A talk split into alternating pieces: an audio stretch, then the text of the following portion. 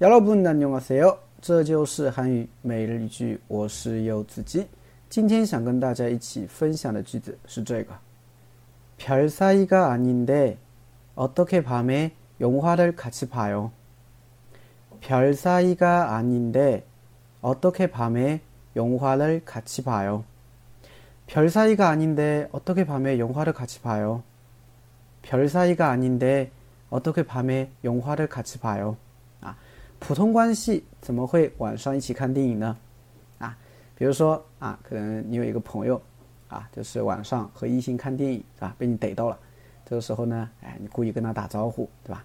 然后他急忙解释说：“哎呀，我们只是普通关系啊。”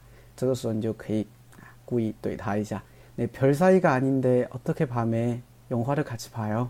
对吧？普通关系怎么会晚上一起看电影呢？哎，肯定有猫腻，对吧？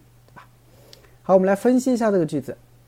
별사이가아니다啊，별사이가아니다 별呢，它是别的意思啊。那별사이呢，这边解释为哈特别的关系，因为사이呢它有关系的意思嘛，所以별사이가아니다就表示不是特别的关系啊。那换句话说就是普通关系嘛，对不对？所以별사이가아니다表示不是特别的关系，或者可以翻译成啊只是普通关系，是吧？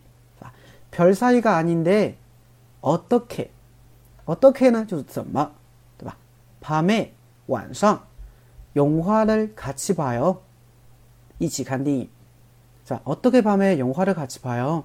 啊，怎么会晚上一起看电影呢？对吧？所以整个句子连起来。별사이가아닌데어떻게밤에영화를같이봐요별사이가아닌데어떻게밤에영화를같이봐요对吧？